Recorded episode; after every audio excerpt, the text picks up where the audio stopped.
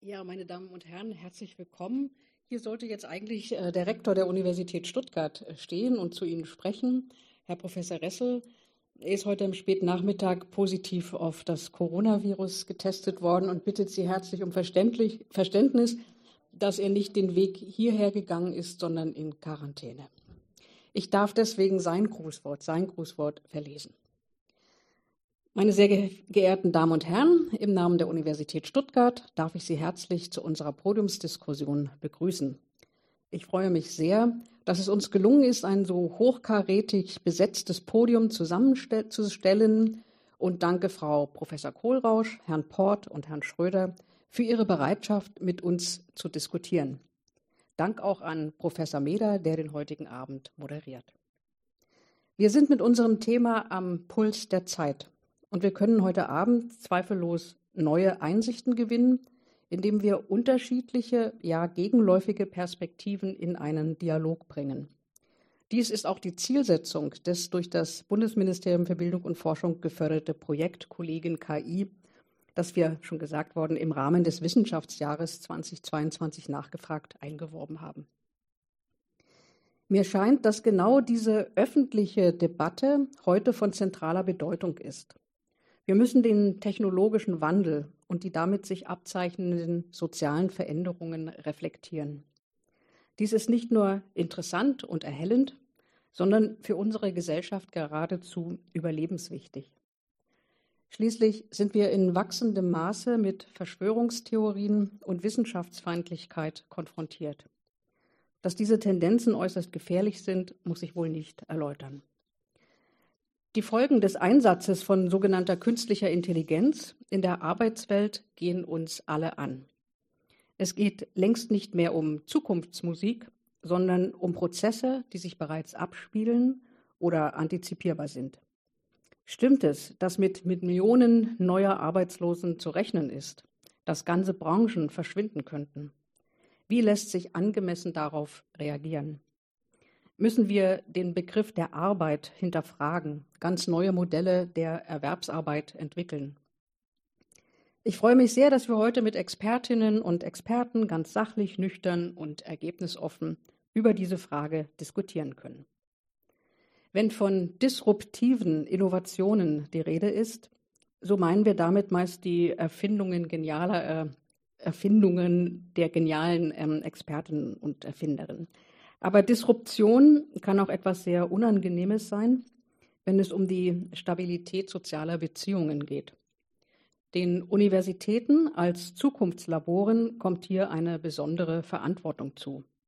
Und daher sucht unsere Universität auch ganz bewusst den Dialog mit der Gesellschaft, stellt sich der Debatte, ermöglicht die Kontroverse, so wie heute Abend. Wir tun dies am IZKT und am neu gegründeten IRIS, dem Interchange Forum for Reflection on Intelligent Systems, zusammen mit zahlreichen Partnerinstitutionen in der Landeshauptstadt, eben mit der Stadtbibliothek zum Beispiel, der ich hiermit noch einmal herzlich für ihre Gastfreundschaft danken möchte. Nun aber übergebe ich das Podium und wünsche uns allen eine spannende Debatte.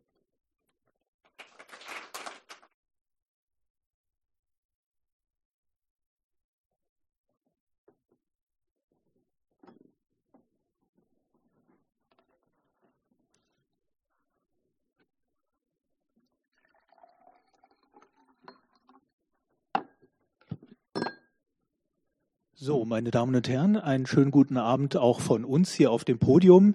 Äh, wir, das sind, mein Name ist Alexander Mäder, Wilfried Port, Bettina Kohlrausch und zugeschaltet Welf Schröter. Wir werden über die neue Kollegin KI sprechen, über selbstlernende Systeme und deren neue Rolle in der Arbeitswelt. Selbstlernende Systeme sind Computerprogramme, bei denen man sich nicht vorher überlegt hat, genau, wie sie ihre Arbeit verrichten wollen. So könnte man es ja auch machen. Man hat so eine Aufgabe wie die Post zu sortieren oder Standardfragen von Kundinnen und Kunden zu beantworten. Man überlegt sich vorher, welche Fälle auftreten können, wie der Computer darauf reagieren sollte, geht alle Eventualitäten durch, hat am Ende ein großes Regelwerk, übersetzt das in Maschinensprache und dann kann der Computer das so abarbeiten. Über solche Programme reden wir heute nicht, sondern über andere, die sich sozusagen die Regeln selber beibringen, die anhand von Fallbeispielen trainiert werden. Und man geht dann so durch und lässt den Computer immer wieder machen und sagt ihm am Anfang ziemlich oft, nein, das war falsch, das war auch falsch, das war falsch, aber irgendwann dann mal, das war richtig, so muss es machen. Und mit der Zeit wird er besser. Man sagt immer häufiger, das war richtig, das war richtig, bis am Ende die Trefferquote wirklich gut ist und vielleicht sogar die Leistung von Menschen übertrifft. Das ist die, das Versprechen von diesen selbstlernenden Systemen. Man muss ein bisschen vorsichtig sein, dass man die Sprache nicht zu vermenschlicht, dass man nicht zu sehr davon redet, dass der Computer jetzt ein Muster erkannt hat, dass er sich die Regel selber beigebracht hat. Da hat natürlich nichts, kein Bewusstsein oder so irgendeine Erkenntnis gehabt. Es werden immer noch äh, Regeln abgearbeitet, aber eben auf eine andere Art, wo man, man hat so ein großes Netzwerk, in das der Input reingegeben wird, zum Beispiel die Post, und am Ende kommt eine gewisse Sortierung heraus. Und dieses Netzwerk gestaltet der Computer im Laufe der Zeit so, dass die Trefferquote ziemlich gut wird. Und vielleicht noch, bevor wir in die Debatte einsteigen, einen wichtigen Punkt äh, bei diesen Systemen. Die mögen manchmal wegen ihrer Leistungsfähigkeit sehr intelligent wirken, sind aber doch sehr stark auf die Aufgabe zugeschnitten, für die sie tatsächlich trainiert worden sind. Vielleicht ein Beispiel, weil ich mal mit einem Astrophysiker gesprochen habe. Die haben ja nun irre viele Galaxien im Universum, die alle irgendwie kategorisiert werden müssen nach Form, nach Alter und was auch sonst so astronomisch interessant sein könnte. Dazu hat man vor noch ein paar Jahren Freiwillige gesucht, die über so ein Crowdsourcing ähm, über ihren Computer, wenn sie mal ein paar Minuten Freizeit hatten, da so Galaxien kategorisiert haben, äh, darauf gesetzt. Das hat sich inzwischen erledigt, weil die Computer das einfach besser können. Aber sie können dann eben nur das. Und dieser Astrophysiker erzählte mir, er hat dann mal zum Spaß sein Porträtfoto da eingegeben. Und die Maschine kann dann nicht anders, als es als Galaxie aufzufassen und hat ihm dann gesagt, er sei 10 Milliarden Jahre alt. Und es geht sogar noch einen Schritt weiter. Diese selbstlernenden Systeme sind nicht nur, nur für ihre Aufgabe gedacht, sondern sie sind auch von der Qualität des Trainings abhängig. Wenn in dem Datensatz irgendein Fehler steckt, dann reproduzieren die Maschinen hinterher den Fehler.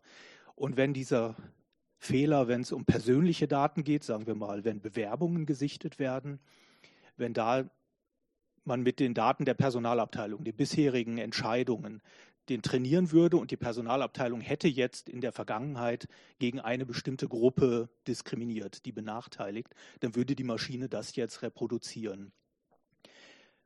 So, das als Beispiel vorweg, dass Sie ungefähr wissen, in welchem Feld wir uns bewegen. Ähm, wir, das sind jetzt, und jetzt stelle ich Ihnen äh, die Diskutanten hier vor, da ist einmal Wilfried Port, ähm, der mal an der Uni Stuttgart Maschinenbau studiert hat, 1985 zu Daimler-Benz gegangen ist, dort sehr lange geblieben ist. Er war in den letzten Jahren äh, im Vorstand zuständig für Personal und IT von 2009 bis jetzt vor ein paar Monaten. Nebenbei in vielen Gremien äh, ehrenamtlich aktiv, unter anderem im Hochschulrat der Universität Stuttgart und seit zwei Jahren Vorsitzender der Südwestmetall. Herzlich willkommen. Bettina Kohlrausch, Soziologin, Professorin an der Universität Paderborn für gesellschaftliche Transformation und Digitalisierung, aber teilweise freigestellt, um bei der Hans-Böckler-Stiftung in Düsseldorf das Wirtschafts- und Sozialwissenschaftliche Institut zu leiten. Eins ihrer Forschungsthemen ist, welche Qualifikationsanforderungen im Rahmen der Digitalisierung an die Beschäftigten gestellt werden, welche Ungleichheiten oder vielleicht Gleichheiten sich im Laufe der Zeit ergeben können. Und online zugeschaltet Welf Schröter. Ähm, Sie sehen schon im Hintergrund, er vertritt äh, und er leitet auch das Forum für soziale Technikgestaltung beim DGB. Äh, das leitet er nicht nur, das hat er vor 31 Jahren auch gegründet. Es ist ein Netzwerk von Personen, vor allen Dingen von Beschäftigtenvertreterinnen, aber auch von vielen anderen, die ähm, in dieser Branche, mit denen man reden muss, um gemeinsam zu Lösungen zu kommen. Dieses Netzwerk umfasst inzwischen fast 5000 Personen, hat er mir vorher erzählt. Und es geht darum, bei neuen digitalen Technologien im Austausch miteinander ähm, zu guten Lösungen zu finden, die am Ende auch gute Jobs erzeugen. Und eines der Projekte dieses Forums Soziale Technikgestaltung in den letzten Jahren ist ein Projekt, das der mitbestimmte Algorithmus heißt. So, wir werden uns jetzt hier auf dem Podium ein bisschen warm reden. Ähm, und dann etwa zur Hälfte der Zeit würde ich Sie aber gerne einladen, also sowohl Sie hier im Saal als auch im Livestream, ähm, mit Ihren Fragen, äh, mit Ihren Beispielen etwas beizusteuern und dass wir in ein Gespräch über die neue Kollegin KI kommen können. Und weil das Feld so groß ist, würde ich hier auf dem Podium es jetzt so machen, dass nicht ich die Beispiele vorgebe, über die wir reden, sondern dass ich die Gesprächspartner frage, was sie denn für besonders diskussionswürdig finden. Entweder weil da Chancen unentdeckt sind oder ungehoben, äh, die man fördern sollte, oder weil es Risiken gibt, über die man reden muss, weil man die gestalten sollte. Ja, und ich würde vielleicht mit Ihnen anfangen, Herr Port. Was wäre Ihr Beispiel, wenn wir über eine KI-Anwendung reden müssen? Das müsste angeschaltet sein. Ich glaube, Sie müssen. Eins. Yes. Wunderbar. Was wäre Ihr Beispiel? Ja, es ähm, gibt ja große Bandbreite von Anwendungen, äh, die man KI nennen kann oder auch nicht. Ich sage mal, seit ich 60 bin, kriege ich äh, Werbung für Treppenlifte, obwohl ich noch nie einen gegoogelt habe. Das würde ich jetzt nicht als KI bezeichnen, sondern das hat schlicht was mit dem Geburtsdatum zu tun. Aber wenn ich äh, heute in die Diagnostik gehe, zum Beispiel bei, bei Hautärzten, gibt es das schon, wo man wo die KI und äh, der Arzt praktisch zusammenarbeiten. Ja, die KI nimmt viel vorweg, äh, macht eine Analyse. Äh, Gibt es auch eine Startup-Firma, die dort mit, ähm, mit einer App arbeitet, wo man seine Fotos einschicken kann. Dann wird es analysiert, aber am Ende ist es immer eine Entscheidung, die auch mit gemeinsam mit einem Arzt getroffen wird. Äh, und äh, der Arzt ist natürlich ein Arzt möchte ungern eine falsche Diagnose stellen und wird dadurch durch das Instrument unterstützt. Deswegen, was mir dort sehr gut gefällt, ist einfach diese Zusammenarbeit, weil wir reden oft darüber, dass die KI den Mensch ersetzt. Äh, aber ich glaube, es gibt viel mehr Anwendungen, wo die KI den Mensch ergänzt und wo sie ihn vielleicht noch sicherer macht. Und wenn man sowas äh, zum Beispiel ja mit uns äh, in der Automobilindustrie vergleicht, ja, wir bauen ein Auto, wir, wir müssen über viele Jahre hinweg garantieren, dass dieses Fahrzeug auch verkehrstüchtig bleibt. Äh, wir müssen äh, Haftungsdinge eingehen. Und jetzt ist die Frage, wie, was passiert, wenn die KI tatsächlich äh, Entscheidungen trifft, wer denn am Ende auch haftet für das Ergebnis der, der Prozesse. Und da ist es immer gut, wenn es ein gemeinschaftliches äh, Thema ist und eben nicht die KI alleine äh, entscheidet. Können Sie das, damit wir das gut nachvollziehen können, Beispiel geben, welche KI-Entscheidungen werden gefällt in der Automobilindustrie? Naja, wenn wir aufs äh, autonome Fahren zugehen, wird es vielfältige KI-Entscheidungen geben, nämlich man muss äh, Verkehrssituationen bewerten. Äh, und es muss ein Programm machen mit überschaubaren Daten. Ich habe die geografischen Daten, ich habe die Umfelddaten, ich habe Kamera, ich habe Radarsysteme, LIDAR-Systeme, Lasersysteme.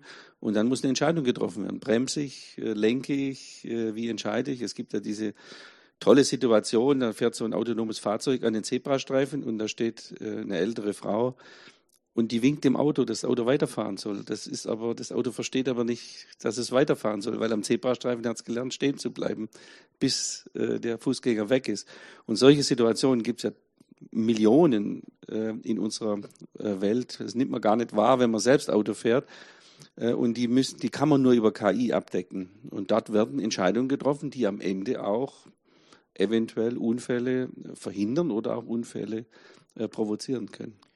Und wie würde man jetzt diese Analogie, die Sie aus, äh, aus der Medizin äh, gemacht haben, auf die Automobilbranche übertragen? Also ich verstehe sehr gut, die KI kann am Ende den Leberfleck besser als Leberfleck oder schwarzen Hautkrebs diagnostizieren, aber man braucht trotzdem den Arzt, der noch andere Möglichkeiten in Betracht zieht und das Ganze vor allen Dingen mit einer, mit einer Therapieoption mit dem Patienten bespricht. Da gibt es eine gute Kooperation. Beim autonomen Fahren, da ist, da ist das Auto aber aus der Fabrik schon raus. Ja, es gibt ja unterschiedliche Formen von autonomem Fahren, unter, unterschiedliche Stufen. Und äh, man muss ja den Fahrer nicht komplett aus dem Prozess rausnehmen, sondern man in gewissen Fällen, ja, auf der Autobahn, beim Stau äh, oder in, in sehr äh, bestimmten Umfeld. Und in anderen äh, Umfeld äh, kann der Fahrer, er könnte zum Beispiel sagen, fahr trotzdem weiter am Zebrastreifen, weil eben die Person nicht über den Zebrastreifen gehen will. Also solche Dinge, dass man eben nicht komplett äh, den Fahrer rausnimmt, sondern dass man ihn mit dabei lässt. Und äh, wie gesagt, diese Stufen äh, gibt es beim autonomen Fahren. Und weil Sie gesagt haben, es geht ja um Haftungsfragen, das heißt, der Fahrer behält die Verantwortung oder übernimmt der Automobilhersteller auch ein bisschen was? Na, wir haben ja heute große Verantwortung schon. Äh, bei vielen Unfällen werden wir verklagt auf, was weiß ich, Sicherheitsgurt, äh, ABS, ESP, was weiß ich, alles. Äh, das wird in Zukunft natürlich auch so bleiben. Ich gehe nicht davon aus, dass die Juristen dieser Welt dort nachlassen. Aber da sind natürlich Fragen, die heute noch gar nicht geklärt sind, wie das juristisch auszusehen hat. Und das, das muss man über aktuelle Fälle, wird das natürlich sich entwickeln. Vielleicht sogar mit KI. Frau Kohlrausch, wenn Sie dieses Beispiel hören, glauben Sie, das ist ein typischer Fall, über den man heute reden muss? Können Sie das gut nachvollziehen? Äh, in Bezug auf das autonome Fahren jetzt? Ja, mhm. das ist ein klassisches Beispiel dafür, wo auch ähm, ganz viele also ganz viele Fragen aufschlagen, die ähm, mit KI zu tun haben. Also tatsächlich auch die Frage, es sind lernende Systeme. Ich habe gerade noch mal über ähm, diskriminierende Algorithmen äh, gelesen und ähm, dabei ähm, gelernt, dass es offensichtlich so ist, dass diese ähm, autonomen, also bei autonomem Fahren ähm, äh, Fahrzeuge mit einer höheren Wahrscheinlichkeit schwarze Menschen überfahren, weil sie halt an Weißen trainiert werden. Ja, und das ist genau das, was Sie gesagt haben. Also äh, es ist ähm, eine künstliche Intelligenz, aber wir füttern sie mit der realen Welt, die heute existiert. Es ist nichts Objektives, was unabhängig davon existiert, wie wir unsere Welt organisieren. Die wird letztlich mit anderen Mitteln und auch anderen Risiken fortgeführt, aber ähm, äh, das fand ich so ein ganz, ganz klassisches Beispiel. Und die andere Frage ist natürlich, wenn wir wirklich autonomes Fahren haben, was bedeutet das äh, für, für Arbeitsplätze? Ähm, natürlich auch, wenn, wenn ein Auto im Prinzip ein Computer ist, äh, wie aufwendig ist, gut, da sind wir jetzt eher bei, bei Elektromotoren, das ist jetzt nicht KI, aber trotzdem ähm, äh, Verschiebungen im Beschäftigungssektor, also wer arbeitet noch wo, also viele Fragen schlagen natürlich ähm, an, an dem Beispiel auf, ja, oder auch wenn Leute solche Autos bauen, was müssen die eigentlich können und wo lernen die das und äh, wie schnell ist das, was sie wissen, ähm, nicht mehr ausreichend. Das heißt, sie müssen mehr lernen, sich weiter qualifizieren, wie kann das organisiert werden. All diese Fragen beschäftigen also äh, sind ja relevant generell, wenn wir uns mit Fragen von künstlicher Intelligenz in der Arbeitswelt beschäftigen. Was würden Sie sagen, wie gut ist man da aufgestellt, um Menschen weiter zu qualifizieren, damit sie zum Beispiel autonome Autos bauen können? Ähm, also äh, ganz grundsätzlich, wenn ich mir den Weiterbildungssektor in Deutschland angucke, dann kann man schon sagen, dass wir da nicht ausreichend aufgestellt sind. Ich glaube, da herrscht auch weitestgehend Einigkeit. Natürlich große Unternehmen wie jetzt Daimler oder VW haben natürlich die Kapazitäten, das auch intern und in-house zu organisieren. Ähm, aber ähm, grundsätzlich ist die Weiterbildungsbeteiligung relativ gering in Deutschland. Und auch da sehen wir zum Beispiel, äh, dass so die ganzen Ungleichheiten, die wir schon im Bildungssystem haben, die setzen sich fort in der Weiterbildung. Ähm, das heißt also, Frauen haben weiter, seltener Weiterbildung, Menschen, die nicht Vollzeit beschäftigt sind, haben seltener Weiterbildung, Menschen auf einem niedrigen Qualifikationsniveau, was besonders tragisch ist, haben äh, seltener Zugang zu Weiterbildung, so dass ich denke, dass wir da eine ganze Menge tun müssen. Und ähm, ich habe auch in Vorbereitung auf diese Diskussion nochmal in den Koalitionsvertrag geguckt. Das scheint auch ja ein ähm, wirklich ein Vorhaben der Ampelregierung zu sein.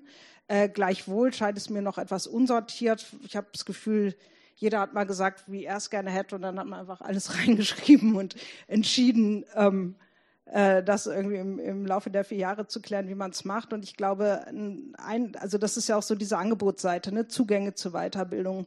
Ich glaube, wir müssen auch darüber nachdenken, wie wir den Weiterbildungssektor strukturieren. Und das ist ja im Moment im Prinzip gar nicht.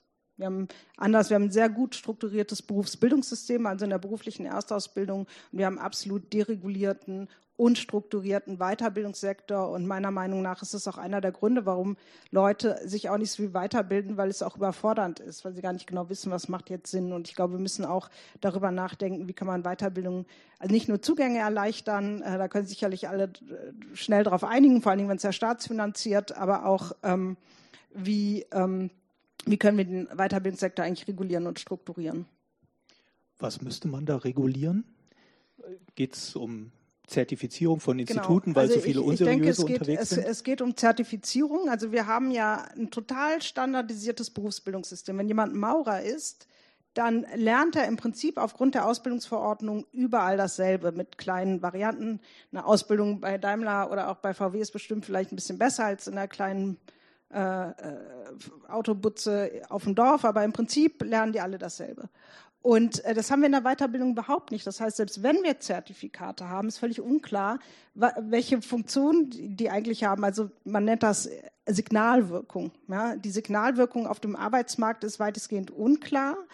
Ähm, und ähm, ich würde zum Beispiel darüber nachdenken wollen, ob man nicht diese Erstausbildung, ob man da andockt, wie wir es schon in der Fort-, also Aufstiegsbildung teilweise haben, wenn man da Meister wird, aber ob man nicht auch darüber nachdenkt, wie man Berufe sozusagen auch ähm, oder die, die Ausbildung, die berufliche Ausbildung aufstockt im Weiterbildungsbereich und da wirklich standardisierte äh, Module andockt, die gar nicht unbedingt immer eine Aufstiegsqualifizierung sein müssen, aber einfach eine ähm, Weiterentwicklung des jeweiligen Berufs, die aber zertifiziert ist und wo sich dann eben auch ein Stück weit verpflichtet wird, also genau das anzubieten und nicht nur auch das, was man gerade selber braucht, zum Beispiel als Arbeitgeber. Herr Port, wie haben Sie das gehandhabt an Daimler? Wie bilden Sie weiter? Was muss man da anbieten?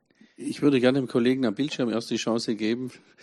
Äh, wir sitzen hier vor Ort und er kommt noch gar nicht zu Wort. Dann komme ich gerne nochmal zurück. Okay, dann mache ich das. Herr Schröter, dann beziehen wir Sie mit ein.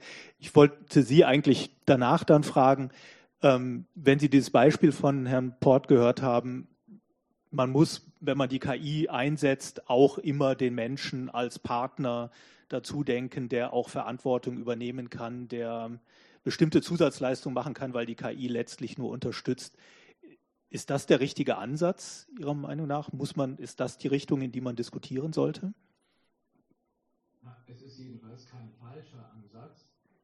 Ich würde aber diesem Ansatz ein paar andere Grundlagen zulegen. Ich denke, wir sollten vorab erstmal feststellen, das Thema künstliche Intelligenz ist in Baden-Württemberg seit 35 Jahren in einem Gestaltungsdiskurs. Das heißt, wenn wir über das reden wollen, dann müssen wir auch zurückblicken, was haben wir dort versäumt, was haben wir geleistet. Das Zweite ist, wenn wir über die sogenannte KI reden, müssen wir zwei Dinge auseinanderhalten, sonst missverstehen wir uns permanent. Das eine ist, wir haben Technik als Unterstützung, Dafür gilt der Begriff Assistenztechnik. Und wir haben Technik, die die Vollmacht besitzt, im Namen des Menschen zu handeln. Wir nennen das Delegationstechnik. Und im Rahmen der Delegationstechnik wiederum gibt es jetzt Softwareanwendungen, die sich durch Anwendung nicht verändern. Und es gibt Software, die sich durch Anwendung verändert. Und im letzteren Falle, das heißt, indem ich Softwaresysteme habe, die in der Arbeitswelt, in der Produktion, in der Dienstleistung, im Handwerk eingesetzt werden und die sich dort durch Anwendung verändern, brauche ich einen ganz anderen Typ von Gestaltung. Das heißt, ich muss die Gestaltung dieser Software vorantreiben, bevor sie implementiert ist. Das heißt, wir ziehen den Gestaltungsprozess vor den Einführungsprozess. Und das ist eine wichtige Unterscheidung zu den drei Jahrzehnten Technologiediskussionen der letzten äh, in Baden-Württemberg. Und das ist auch ein gravierender Unterschied. Wir verbinden das mit dem Begriff der mitbestimmte Algorithmus. Äh, verstehe ich Sie richtig? Also wogegen Sie sich wenden, ist, sagen wir mal, dieser Ansatz von Elon Musk. man lässt diese autonomen Fahrzeuge einfach mal in den USA auf den Straßen herumfahren und sie sammeln dort Erfahrungen, diese seltenen Fälle, die man auch noch interpretieren muss. Das geht eigentlich nicht, da müsste man vorher drüber reden. Nun, wir sind in einer Gesellschaft, die nach bestimmten Vereinbarungen, Spielregeln, Respekt, Rechten und Solidarität funktioniert. Technik, Technikanwendung ist weder ein gesellschaftsfreier noch ein technikfreier Raum. Das heißt, wir müssen uns dort verständigen, was darf eine Delegationstechnik und was darf sie nicht. Ich sage zum Beispiel, wir brauchen diese Delegationstechnik im Hinblick auf das Thema Klimaneutralität und Klimaschutz. Wir brauchen sie für die Anwendung im Bereich von Materialeffizienz, Energieeffizienz und vielleicht auch bestimmte Ausschnitte der Mobilitätssteuerung. Aber ich würde dieser Art von Technologie niemals die Entscheidung über einen Menschen überlassen. Entscheidung über Sachen ja, aber nicht über Menschen. Das bedeutet, wir müssen die algorithmischen Steuerungs- und Entscheidungssysteme so gestalten, dass sie auf der Ebene der Assistenz bleiben und dass sie dem Menschen vor- und zuarbeiten, die Entscheidungshoheit, das, was man Handlungsträgerschaft Mensch nennt, aber nicht in Frage stellen. In dem Augenblick, wo die Handlungsträgerschaft Mensch in Frage gestellt ist, ist eine Demokratiefrage gestellt und damit sind wir auch in einem gesellschaftspolitischen Diskurs. Assistenz ja, Entscheidungshoheit im Sinne der Delegationstechnik und dann Handlungsträgerschaftssystem nein. Herr Bort, bitte zuerst zu Bildungsfragen oder zu dem, was Herr Schröter gesagt hat, äh, die Einschränkung Vielleicht beim Delegationssystem. Direkt, direkt jetzt erst. Was wir hier total außen vor lassen ist, wir akzeptieren, dass der Mensch Fehler macht und die meisten Menschen auf dieser Welt kommen bei Verkehrsunfällen ums Leben, weil Menschen Fehler machen. Die autonomen Fahrzeuge, selbst die von Elon Musk, die ich auch für zu früh äh, halte, machen dramatisch weniger Fehler. Aber jeder einzelne Unfall, den diskutiert wird dort, als wäre äh, der Weltuntergang äh, am Kommen. Also wir müssen uns schon fragen, warum wir der einen Seite dem Mensch viel mehr Fehler zugestehen als der Maschine. Wenn wir am Ende sicherer leben wollen, dann ist das autonome Fahren garantiert sicherer. Egal, wie gut es am Ende programmiert ist. Also das ist echt, äh, finde ich, ein gefährliches Feld, äh, das man sehr schnell aus, äh, in die falsche Richtung diskutieren kann. Mhm. Jetzt nochmal zur Ausbildung. Ähm, wir bilden natürlich immer bedarfsorientiert weiter. Das heißt, wir haben die Menschen auf die Elektromobilität vorbereitet. Wir bereiten sie natürlich auch auf Automatisierung in der Produktion ja vor allen Dingen schon seit Jahrzehnten äh, auch im, im äh, Umfeld, Büroumfeld natürlich auch in, in Richtung KI, die dort langsam Einzug hält. Aber für mich hat das Ganze, ich sage mal, einen, einen riesen Schwachpunkt, äh, dass wir als Gesellschaft, und es fängt halt in der Schule an, ja, wir als Gesellschaft beim Digitalisieren noch so weit hinterherhinken gegenüber anderen, dass wir auch unsere Entwicklungen zum Teil in anderen Ländern mit anderen Voraussetzungen viel schneller hinbekommen, weil die Menschen auch die jungen Menschen viel besser darauf vorbereitet sind, als die das bei uns in Deutschland sind. Und das hat man jetzt gerade in der Pandemie ja wieder äh, gemerkt. Ja, wir haben noch ein Kind im Grundschulalter. Und wenn sie dort natürlich jeden Montag an die Schule gehen müssen, um sich die Arbeitsblätter abzuholen, weil die es nicht mal in der Lage sind, per E-Mail zu verschicken, geschweige denn äh, digitalen Unterricht zu machen.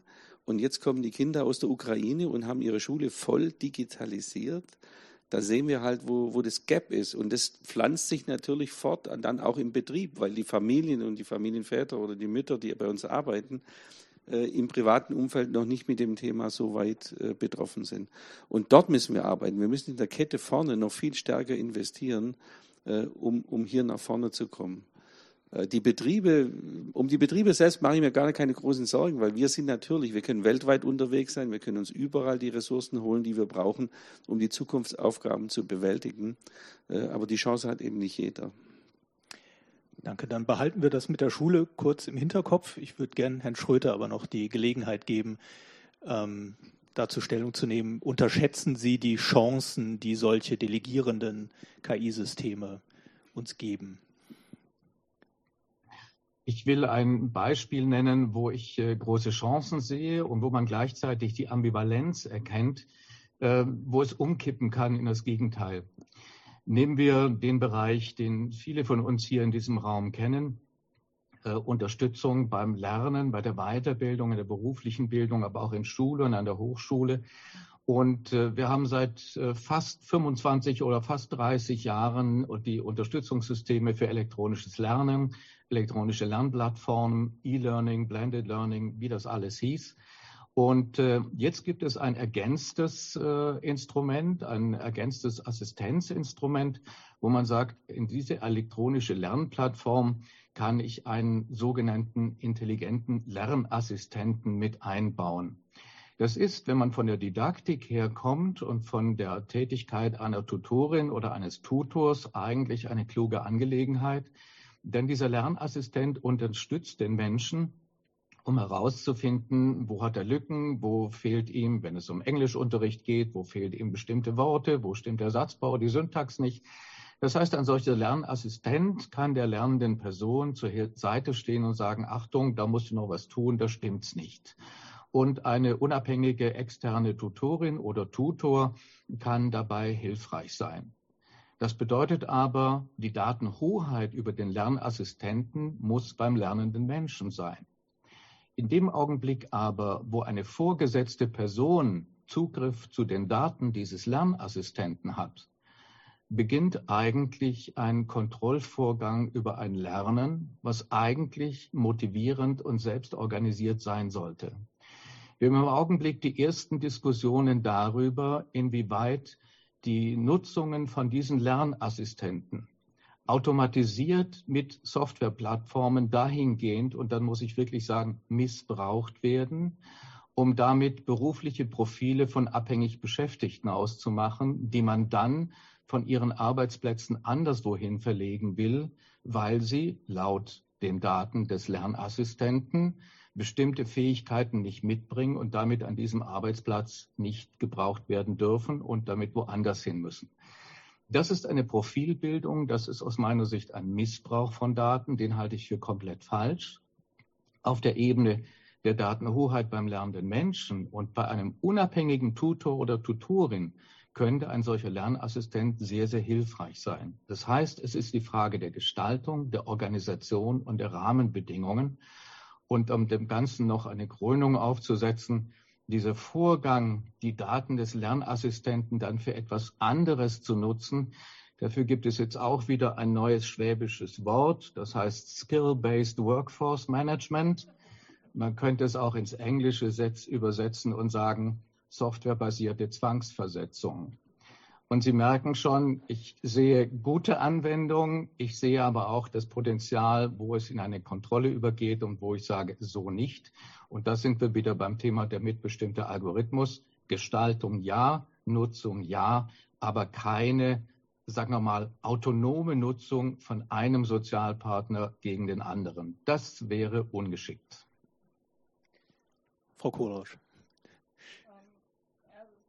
Zu was jetzt? Ich fange mal mit der Bildung an. Also was mir wichtig ist, wenn wir, ist es, wenn wir über die Konsequenzen oder die Weiterbildungsbedarfe, die sich aus KI ergeben, dann bedeutet das nicht automatisch, also dass wir mehr an digitalen Kompetenzen brauchen. Das brauchen wir sowieso, weil wir möchten, dass, äh, weil wir Demokraten erziehen, weil es wichtig und Demokratinnen, weil es wichtig ist, dass Kinder das verstehen und weil sie das natürlich auch für die Arbeitswelt brauchen. Aber die Weiterbildungsbedarfe sind viel komplexer, weil ein zentrales, da haben wir jetzt noch gar nicht drüber geredet, werden das sicherlich noch tun, aber ein, ein Ergebnis oder ein, also was eine Konsequenz des Einsatzes von KI ist ja sicherlich, dass wir nochmal verstärkt Automatisierungsprozesse haben. Das haben wir nicht erst seit dem Einsatz von KI, das haben wir seit Einsatz des mechanischen Webstuhls. Das ist keine Neuentwicklung, aber sie beschleunigt sich enorm. Und ähm, mit diesen Automatisierungsprozessen gehen Substituierungsprozesse einher. Das heißt, die Jobs, die vorher Menschen gemacht haben, machen jetzt unter Umständen Roboter, Selbstlernsysteme, Maschinen. So. Und das bedeutet, dass wir unglaubliche Verschiebungen in Beschäftigungssektoren haben. Und das muss jetzt gar nicht heißen, dass die Leute jetzt wirklich wahnsinnig viel digitale Kompetenzen brauchen oder also spezifische digitale Skills. Aber es bedeutet eben, dass sie äh, möglicherweise nochmal einen komplett anderen Beruf anfangen müssen in ihrer ähm, in ihrer beruflichen Laufbahn. Und das fordert Menschen natürlich enorm. Das ist eine, eine, Herausforderung, auch eine biografische Herausforderung. Das ist auch beängstigend für viele Menschen. Und es ist zum Beispiel so, dass das ähm, in der Förderung von Weiterbildung bisher nicht vorgesehen war, nochmal einen komplett neuen Beruf zu erlernen. Ja, also das heißt, wir müssen einfach gucken, passt unser Weiterbildungssystem von der Regulierung eigentlich noch zu diesen Herausforderungen. Das andere ist natürlich schon auch, dass sich äh, Berufe einfach schneller verändern ähm, und äh, man also die, die Weiterbildungsbedarfe entsprechend aufgestellt sind. Aber weil wir eben auch diese Verschiebung in Sektoren haben, habe ich meine Zweifel, dass es reicht, einfach zu sagen, äh, wir überlassen das den Unternehmen, weil die natürlich, natürlich in, in ihrem Geschäftsinteresse, in ihrer Logik denken ähm, möglicherweise auch noch sehr lang an ihrem Geschäftsmodell festhalten, ähm, weil aber eigentlich wäre es vielleicht aus der Sicht eines Unternehmen, eines individuellen Beschäftigten ähm, sinnvoller, äh, das Pferd schon, schon, mal zu wechseln und sich neu zu orientieren. Das ist nie, aber nicht das Interesse des, äh, de, des Unternehmens oder des Unternehmers. Das heißt, ähm, da glaube ich schon braucht es irgendeine Form von staatlicher Struktur und staatlicher Regulierung zu der Frage von, von KI und Einsatz, also was Sie jetzt beschrieben haben, ist so, was man algorithmisches Management nennt. Und das halte ich in der Tat für ein Problem. Ich glaube, da braucht es Regulierung. Als ich digitale Kollegin äh, oder neue Kollegin KI habe ich ge gelesen, aber habe ich gedacht, na eigentlich ist es ja das Problem, wenn wir den neuen Arbeitgeber KI haben, ja, wenn der Arbeitgeber ein Algorithmus wird, was ist dann eigentlich los? Und da glaube ich, also bin ich absolut beim Herrn Schröder zu sagen, da brauchen wir da müssen wir schon darüber nachdenken, wie können wir das so einhegen, dass, äh, dass die Interessen von Menschen gewahrt bleiben und dass es auch Transparenz ist, bleibt für alle Beschäftigten. Vielleicht können Sie dieses Beispiel noch ein bisschen ausführen, wenn der Arbeitgeber eine KI ist, da geht es um sowas wie Lieferando, ja, Uber. Genau, nehmen wir mal Uber. Also wenn ich Uber-Fahrerin wäre, dann würde ja ein Algorithmus mir Aufgaben geben und auch die, den Wert sozusagen meiner Tätigkeit definieren, weil das ist ja nicht bei allen Fahrten gleich. Das ist ja nicht irgendwie so ein, so ein Kilometer-Ding wie im Taxi. Und ähm, es ist aber unter, bei, häufig gar nicht ganz klar, wie dieser Algorithmus eigentlich aussieht. Also warum ist meine Arbeit wann, wie viel wert? Da ist eine Intransparenz drin. Dann auch interessant, wenn der Arbeitgeber eine Plattform ist. Also die sagen ja auch, also zum Beispiel Helpling, der ähm, Geschäftsführer, hat gesagt, wir sind eigentlich ein schwarzes Brett. Die sehen sich gar nicht als Betrieb. So, also das heißt, wir arbeiten plötzlich ohne Betrieb. Es gibt keinen Ort mehr, wo wir zusammenkommen. Alles, ganz viel, was Erwerbsarbeit ausmacht, braucht diesen Ort. Ja, informelles Lernen, kollektive Selbstorganisation, der ganze soziale Austausch, all das findet im Betrieb statt. Der ist plötzlich weg. Da muss man überlegen, was kommt stattdessen? Was macht das mit den Menschen? Ähm, und das Dritte ist natürlich, ist der Uber-Fahrer jetzt eigentlich angestellt oder freiberuflich? Ne? Und äh, Uber ist, glaube ich, der Ansicht freiberuflich, selbstständig. Kann man sich auch drüber streiten. Und das sind auch neue Regulierungsbedarfe. Herr Port, ich glaube, es hat sich ein bisschen was angesammelt und Sie waren nicht mit allem einverstanden, habe ich den Eindruck. Ja, ist irgendwie mein Schicksal, dass ich immer vom Sozialpartner umzingelt bin. Aber die Böckler Stiftung und auch das Forum Soziale, Soziale Technikgestaltung scheint ähm, nicht von Unternehmern gegründet worden zu sein.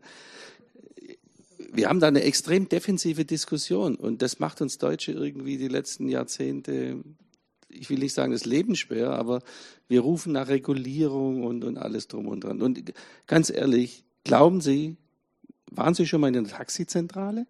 Diese Stimme aus dem Off, Sie rufen da an und sagen, ich brauche ein Taxi. Glauben Sie, dass die gerechter ist wie der Algorithmus bei Uber? Sie ist da, transparent.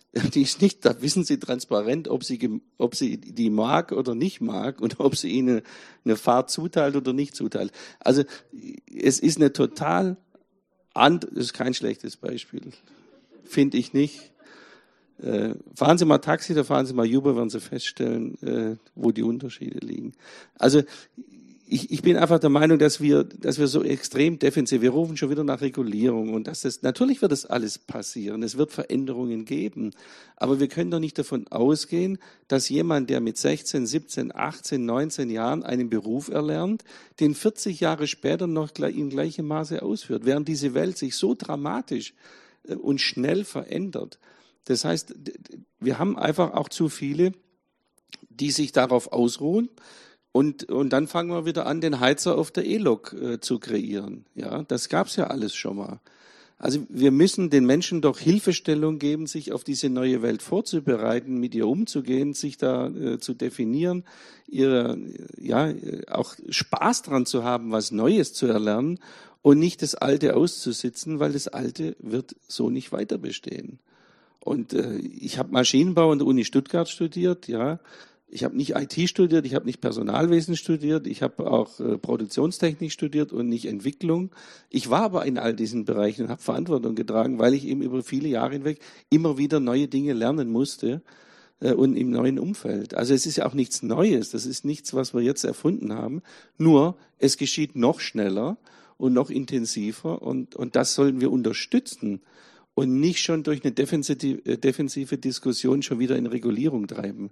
Wir können die Homeoffice-Themen nicht in Regulierung treiben. Wir können nicht dem Arbeitgeber vorschreiben, dass wenn jemand von zu Hause arbeitet, dass er den gleich großen Schreibtisch hat, die gleich große, die gleiche Beleuchtung, die gleiche Belüftung, die was weiß ich alles, die wir heute laut Gesetz am Arbeitsplatz äh, darstellen müssen. Wenn wir so weit kommen, dann wird es diesen Arbeitsplatz so nicht geben und dann nehmen wir Chancen von den Menschen. Dann rufen wir sie wieder alle ins Büro zurück.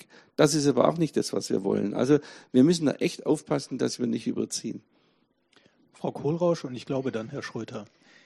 Darf ähm, ich denn auch noch? Ja, ja, Sie kommen gleich ja. dran nochmal zu den Sozialpartnern. Das ist ja, was heißt umgeben? Das hat ja immer zwei Seiten. Insofern sind umzingelt auch noch. Also, aber ähm, das sind, äh, dazu gehören ja zwei Seiten, Gott sei Dank, die zu guten Regulierungen gekommen sind, die ja diese die Industriestandort auch zu dem gemacht haben, was er ist. Und ähm, jetzt müssen wir darüber nachdenken, wie gehen wir den nächsten Schritt zusammen. Und ich äh, in der Tat, also das liegt der Name nahe, äh, ist die Hans-Böckler-Stiftung nicht von Arbeitgebern gegründet worden äh, und bezahlt worden, aber ich, ich forsche ja auch als Professorin. Und ähm, was mich besorgt ist, also das ist keine defensive Diskussion, aber die Frage, wie kann man Arbeit auch in Zukunft so gestalten, dass sie ein Angebot zur gesellschaftlichen Teilhabe ist, die ist, glaube ich, wirklich zentral. Und da geht es dann nicht mehr nur darum, irgendwie, wie viel verdient jemand, sondern da geht es am Ende darum, bleiben wir eigentlich als Gesellschaft die Demokratie, die wir jetzt sind, bleiben wir so zusammen, wie wir jetzt sind, oder gelingt uns das nicht? Und deshalb finde ich es ja schon wichtig und dass es dazu auch ein Interessenausgleich gehört und dass das unterschiedliche Interessen sind, ist ja auch völlig klar. Also ähm, aber ähm, die, die, es, es, ist keine defensive Diskussion, gar nicht bei Bildung. Ich sage nur, wir brauchen das Angebot, wir müssen sicherstellen, dass die Leute die Zugänge haben. Äh, niemand möchte, möchte neue Berufe abschaffen und wir müssen sicherstellen, dass die Menschen auch in diesen Berufen arbeiten können und dass sie da unter guten Bedingungen qualifizierte Arbeit haben und genau dafür müssen wir die Leute qualifizieren. Ich glaube, da herrscht absolute Einigkeit. Und dann finde ich eigentlich die Frage von Regulierung keine defensive Diskussion, weil es geht doch darum, einen Rahmen zu setzen, ähm, der, der es ermöglicht, so zu arbeiten, dass die Leute das auch annehmen können und dass man auch Wertschöpfung produziert, dass man auf hohem Niveau produzieren kann, dass man qualifiziert produziert. Und dafür braucht man eben bestimmte Rahmenbedingungen. Ähm, und dafür muss man aber, glaube ich, schon auch die Gefahren sehen. Und gerade in dieser ganzen Kontrolle, die diese Algorithmen und der Einsatz von KI im Management mit sich äh, bringt, sehe ich schon wirklich große Gefahren. Und wir sehen auch, den, wir sehen das in unseren Befragungen. Die Leute haben Angst davor. Die nehmen das als Bedrohung wahr. Und äh, das muss man auch erstmal so hinnehmen und anerkennen und sich dann überlegen, wie geht man damit um. Herr Schröter. Ja, ich wollte gerne den Ball von Herrn Port aufnehmen und ihn, äh, ihm eine charmante Überraschung bereiten. Äh, leider sehe ich sie nicht, aber ich stelle mir das Gesicht von Herrn Port jetzt vor und vermute, er lächelt bisschen. Er lächelt, ja. Das habe ich vermutet. Äh, meine Überraschung besteht darin, ich will in zwei Sätzen dazu sagen, seit 31 Jahren leite und moderiere ich das Forum Soziale Technikgestaltung. Seit 31 Jahren kümmere ich mich darum, innerhalb der Gewerkschaften, der Betriebs- und Personalräte, der Belegschaften, der Vertrauensleute eine Beschleunigung des Themas Digitalisierung voranzubringen. Und äh, das ist ein Leib- und Magenthema. Gleichzeitig ist es aber auch eine, gleich, eine Beschleunigung im Bereich der Gestaltung. Und äh, was wir 2019 vorgeschlagen haben, und das, äh, Herr Bort, wird Sie überraschen, wir haben vorgeschlagen 30 generische Kriterien zur Gestaltung von Algorithmen, weil wir aus den Diskursen mit Cyber Valley und anderen Fachexpertinnen und Fachexperten gehört haben, dass ein bestimmter Teil der Software, die durch Anwendung sich verändert, nach einer gewissen Stufe weder dokumentierbar ist noch äh, korrigierbar noch gestaltbar ist. Das bedeutet, die Gestaltung muss davor gesetzt werden. Was wir jetzt mit den 30 äh, Kriterien gemacht haben, wir haben im vergangenen Herbst in einem Dialog mit der Allianz Industrie 4.0, ich bin ein Gründungsmitglied dieser Allianz, und gleichzeitig mit ihrem Kollegen, dem Herrn Felder, und an anderer Stelle mit ihrem anderen Kollegen von Südwestmetall, von Herrn, mit Herrn Walleter, eine Diskussion dahingehend begonnen, inwieweit man sich auf diese Art von Kriterien verständigen könnte, um diese Kriterien als Grundlage zu nehmen für die Frage der Beschaffung und der Implementierung von Software und damit die Mitbestimmungsprozesse bei der Einführung algorithmischer Steuerungs- und Entscheidungssysteme zu entlasten und faktisch zu beschleunigen, indem man sich einmal und von mir aus eine Woche lang Tag und Nacht hinsetzt, um sich über diese Algorithmen und deren Kriterien sicher zu sein und zu sagen, welche Zulassungs- und Gestaltungskriterien wollen wir. Und wenn die dann drin sind, dann zu sagen, auf dieser Basis vertrauensvoll eine Beschleunigung der Anwendung und Mitbestimmung. Das heißt, ein solcher Diskurs würde nicht eine defensive sein, sondern meine und unsere Argumentation ist eine offensive Diskussion, eine Beschleunigung der Diskussion, aber bei gleichzeitiger Betonung der Gestaltungskriterien und auch des Faktors der Klimaneutralität. Ich denke, wir kriegen das hin. Und ich kenne viele Führungskräfte, die sind im Umgang mit algorithmischen Steuerungs- und Entscheidungssystemen genauso ratlos wie Betriebsrätinnen und Betriebsräte. Aus dem einfachen Grund, sie überschauen deren Wirkung nicht. Sie verwechseln das immer mit Digitalisierung. Aber sich selbst verändernde Softwaresystem ist etwas anderes als Digitalisierung.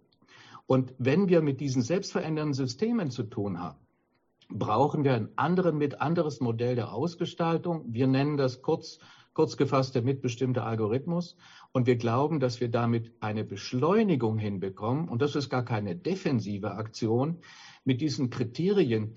Wir haben äh, die Jungs und Mädels von Cyber Valley, Entschuldigung, wenn ich das jetzt so etwas burschikos darstelle, versucht, äh, heftig zu umarmen und in einen Dialog zu verwickeln, um zu sagen, wie man mit diesen Kriterien vorgehen kann. Aus der Ecke des Cyber Valley läuft es unter dem Stichwort Ethik. Wir nennen das soziale Gestaltung. Das ist viel, da ist vieles beisammen. Und wenn wir das hinbekommen, dann kann es zu einer Beschleunigung werden. Aber dann müssen wir auch darüber reden und uns nicht, sagen wir mal, auf eine Art äh, Ersatzebene zugehen und über Dinge reden, die eigentlich unter der alten Digitalisierung schon längst abgefespert sind. Wir sind in der Sache eigentlich viel weiter. Und was wir brauchen, ist eine Beschleunigung des Gestaltungsdiskurses. Dann kriegen wir auch eine Beschleunigung der Anwendung und der Implementierung in den Betrieben hin. Das braucht das Handwerk, das braucht das, der Mittelstand und vor allen Dingen die baden-württembergische äh, mittelständische Zuliefererindustrie braucht dieses dringend. Und ich glaube, da könnten wir gemeinsam etwas voranbringen. Ein gutes Angebot, Herr Port? Ja, natürlich, immer. Es gibt äh, viele gute Angebote. Aber jetzt schauen wir doch mal auf die, aufs Ergebnis. Die traditionellen Erfindungen sind alle im Prinzip aus Europa gekommen, die meisten sogar aus Deutschland, vom Automobil angefangen bis, ich sag mal, über die Waschmaschine und was, äh, was es alles gibt. Dort waren wir offensichtlich unheimlich schnell und, und auch äh, innovativ. Wenn Sie sich die Themen anschauen, äh, internetbasiert, das Internet haben wir sogar miterfunden, äh, aber die Anwendungen kommen alle, die erfolgreichen Anwendungen kommen im Prinzip alle aus USA und anderen, und anderen Regionen, weil die schneller, mutiger sind in, in der Anwendung. Das muss nicht immer richtig sein. Aber was wir tun, ist, wir, wir diskutieren am Anfang extrem äh, verlangsamen damit die Prozesse, zum Teil verhindern wir sie auch. Ja, wenn Sie an, an, Biotechnologie und so weiter schauen, hat man ja Dinge in Europa verboten, auch in Deutschland vor allen Dingen verboten, die in anderen Ländern dann vorangetrieben wurden. Also wir, wir, müssen einfach aufpassen, dass wir nicht diejenigen sind, die am Schluss äh, dastehen und die anderen uns alle überholt haben. Und das ist eigentlich mein Punkt, den ich mit defensiv umschreibe. Wir sind an vielen Stellen einfach mal, auch vielleicht im kleinen Umfeld, nicht mutig genug, nach vorne zu gehen. Wir sehen schon immer gleich die Probleme und die, die Dinge, die dann nicht funktionieren werden und die Veränderungen und die Menschen, die betroffen sind. Aber mal so was geschehen lassen, um, um damit umzugehen, das fällt uns wahnsinnig schwer. Und nochmal, schauen Sie aufs Ergebnis, schauen Sie auf die erfolgreichen Unternehmen, ja. Äh, und dann werden Sie feststellen, dass wir rein faktisch betrachtet äh, mittlerweile abgehängt haben. Wir haben in diesem Thema komplett abgehängt, obwohl wir tolle Forschungsinstitute haben, äh, tolle ich sag mal, Kernkompetenzen haben, aber wir kriegen sie nicht auf die Straße, nicht in der Geschwindigkeit wie die anderen. Da würde ich jetzt nochmal Herrn Schröter die Gelegenheit geben, dazu Stellung zu nehmen. Hm. Wie sehen Sie das auch so? Verlangsamen Sie mit Ihren Diskussionen den technologischen Fortschritt? Also die Firmen und die Anwendungen und die Wertschöpfungszusammenhänge, die ich kenne, und ich habe viele, viele auch mit charmanten Führungskräften zu tun, die äh, ihre Interessen haben, aber wunderbar kommunikativ sind und wo man sich relativ nüchtern und sachlich darauf verständigen kann, was geht und was nicht geht. Ich glaube, dass äh, dass das, was Herr Port als defensiv betrachtet, äh, dass das nicht der Hauptpunkt ist. Ich will da jetzt kein, keine Replik äh, bauen, aber äh, Baden-Württemberg ist ein Automobilstandort. Und wann haben wir in Baden-Württemberg angefangen mit Elektromobilität? Da waren die anderen alle schon weg. Und das war keine Erfindung, die aus anderen Ländern kam, sondern da gab es eigentlich viele Dinge hier. Das heißt, diese Transformation, wenn man es technisch betrachtet, hätte viel früher in Baden-Württemberg beginnen müssen. Wir hätten eigentlich schon die Diskussion über die Potenziale von Elektromobilität fanden schon in den 90er Jahren statt. Aber da haben alle Beteiligten doch gesagt, nein, das wollen wir nicht. Und ich glaube, dass das die Frage des Defensiven oder Nicht-Defensiven uns nicht weiterhilft, sondern es geht um die Frage, was ist gestaltbar und worin ist auch eine Marke, wenn man die europäische Diskussion jetzt betrachtet. Es ist ein Riesenfortschritt, dass die EU jetzt eigentlich eine Art europäischen Weg der Gestaltung der sogenannten künstlichen Intelligenz äh, vornimmt, gerade um daraus eine Marke im globalen äh, Wettbewerb zu machen, um deutlich zu machen, dass die europäische Gestaltung, also die risikobasierten Ansätze, ein richtiger und anderer Ansatz ist, als es etwa die USA oder in negativer Weise in China gemacht wird. Das heißt, dieser Gestaltungsansatz ist kein defensiver Ansatz. Wenn man ihn gut macht, ist es ein progressiver Ansatz, um damit Marketing zu machen, Wettbewerb zu machen und damit auch Marken und Werte platzieren zu können. So rum denke ich und ich glaube, die, äh, die Schwierigkeiten in der Transformation vom Benzinmotor zum Elektromotor haben auch belegt, dass es diese Art große Transformation ist, die wir brauchen. Und dazu brauchen wir Gestaltung, Rahmenbedingungen und, da stimme ich zu, wir brauchen in allem eine Beschleunigung. An dieser Stelle würde ich ganz kurz innehalten, um mich äh, auch dem Publikum zuzuwenden. Sie haben gesehen, die Debatte ist jetzt sehr grundsätzlich geworden über Innovationsfreundlichkeit in Deutschland. Wir haben aber auch eine Reihe von Beispielen von selbstlernenden Systemen in der Arbeitswelt jetzt kennengelernt.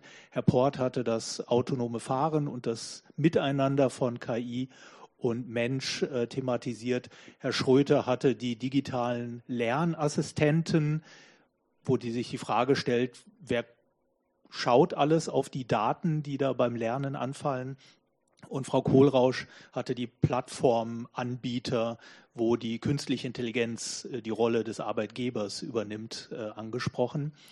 Möglicherweise haben Sie noch andere Beispiele, zu denen Sie gerne ein Statement vom Podium haben wollten, oder Sie haben zu der Debatte eine Meinung. Hier im Saal können Sie hinten, ich kann es nicht erkennen, aber ich weiß, dass da ein Mikrofon steht. Äh, können Sie sich gerne dahin bewegen, dann würde ich Sie dran nehmen. Online dürfen Sie gerne eine Frage in den Chat stellen und die wird uns dann hier auf dem Podium erreichen. Also herzliche Einladung dazu. Ähm, aber jetzt an das Podium die Frage, wir sind jetzt sehr grundsätzlich geworden und ähm, zum Teil von diesen KI-Beispielen weg. Sie haben am Ende, Herr Port, sogar die Biotechnologie als ein oder die grüne Gentechnik als Beispiel gebracht, wie hier in Deutschland Forschung verhindert wird. kommt man immer wieder zu solchen Punkten? Ähm, ist, das, ist das tatsächlich so eine Grundsatzdebatte oder Sie scheinen da schon manche Gefechte gefochten zu haben? Ja, äh, natürlich gehört dazu, wenn man 40, 40 Jahre in dem Beruf unterwegs war, dass man auch viele Gefechte gefochten hat, auch viele gute Kompromisse erreicht hat. Äh, es ist eben diese Beobachtung, dass, dass wir offensichtlich ähm, im Weltmarkt aus unterschiedlichen Gründen, und die kann man gut oder schlecht finden, äh, in eine Abhängigkeit gekommen sind, äh, die, ich meine, wir hatten früher Batteriehersteller, große. Heute beziehen wir die Batterien aus Asien. Wir hatten äh, IBM und, und auch andere äh, amerikanische Unternehmen, die in Deutschland sehr groß waren, HP, äh, in Böblingen zum Beispiel. Äh, und, und heute äh, haben wir keine Chips, weil sie nicht mehr in Europa in dem Maße produziert werden. Und das ist ja nur die, sagen wir, nur der Rohstoff sozusagen für das, was KI dann oben drauf sattelt in den ganzen Anwendungen. Also ich sehe da einfach nur, dass das, das muss uns bewusst sein. Und jetzt ist die Frage, an was liegt es genau? Das ist natürlich ein bisschen schwarz-weiß, die Diskussion und vielleicht ein bisschen zu eindimensional. Da gibt es viele Gründe dafür aber im Endergebnis äh, ist es was, mit dem wir uns auseinandersetzen müssen. Und äh, die Menschen werden sich in ihrem, auch in ihrem Privatleben auf diese KI, ja, dominiert oft noch nicht, aber das wird sicher irgendwann kommen. Ähm, wenn man Facebook-Vertretern zuhört, äh, die auch in Deutschland sitzen und die uns dann erzählen, was sie, äh, was sie die nächsten Jahre vorhaben, dann, dann wird es einem schon auch anders. Äh, und dann wird man sich darauf einstellen müssen, damit umzugehen. Und ich sage halt nur, eine Regulierung alleine oder der Ruf nach der Regulierung wird, wird das nicht lösen, sondern wir müssen Wege finden, es äh, eben offensiv anzugehen. Und offensiv heißt Regulierung überspringen? Wie würden Sie das nicht kommt man mit äh, nicht überspringen, aber es ist, mein, der Schröder hat natürlich recht, äh, selbstverändernde Software ist schwierig zu dokumentieren, in, wenn sie eine gewisse äh, Laufzeit erreicht hat. Aber alles im Vorfeld zu, zu dokumentieren oder nicht zu, alle, alle Regeln im Vorfeld festzulegen, wird halt auch nicht möglich sein. Wir werden Wege finden müssen, äh, mit diesen äh, Entwicklungen umzugehen. Und manchmal kommt man erst auf den Weg dazu, wie es geht, weil man es im Moment noch nicht weiß. Äh, aber es im Moment zu stoppen, weil man es nicht weiß, das wird nicht funktionieren. Und zu überregulieren wird am Ende auch nicht funktionieren, weil dann wird es halt kein Ergebnis geben. Und andere werden es tun und andere werden die Anwendungen auf den Markt bringen.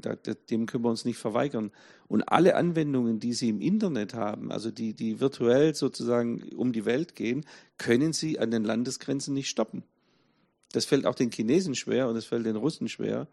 Äh, wir werden am Ende mit, mit Systemen und, und KI leben müssen, die über die geografischen Ländergrenzen hinweg, hinweg einfach äh, Anwendung finden wird. Frau Kohlrausch, wie von Herrn Schröter und Herrn Port haben wir jetzt sehr detailliert gehört, wie Sie sich das vorstellen, wie man so etwas aushandeln und trotzdem innovativ und schnell sein kann. Wie sähe Ihr Wunschszenario aus? Ja, das ist jetzt schwer zu sagen, weil es so umfänglich ist, äh, was alles reguliert werden soll. Aber wenn ich mal sozusagen vom Ziel her denke und vielleicht auch, warum ist das grundsätzlich? Weil es ist halt grundsätzlich. Also es verändert unsere Art, wie wir leben, es verändert unsere Art, wie wir arbeiten und es bedroht, Sie reden von Facebook, unsere Demokratien. Und ähm, dann fällt mir auch spontan nicht mehr viel ein, was noch grundsätzlicher sein könnte. Und deshalb ist es gut, darüber nachzudenken, und für mich ist Regulierung auch, hat dann doch eine andere Konnotation. Ich finde das nicht schlimm. Für mich ist das eine, eine Rahmung. Also ich meine, wir haben ja auch unser ganzes Leben, unser ganzes, ich bin Soziologin, soziales Handeln ist reguliert entweder durch, durch Recht oder durch Normen. Und das hilft uns gut miteinander klarzukommen. Insofern ist das nicht unbedingt ein Problem, wenn es nicht tatsächlich Entwicklung ausbremst. Also da bin ich auch bei Ihnen. Ähm, die, solche Regulierungen können auch ermöglichend sein. Und ich möchte noch noch mal eine Sache sagen, warum, warum es für mich eine grundsätzliche Frage ist. Ich, ich forsche zu, ah, das ist erste Meldung?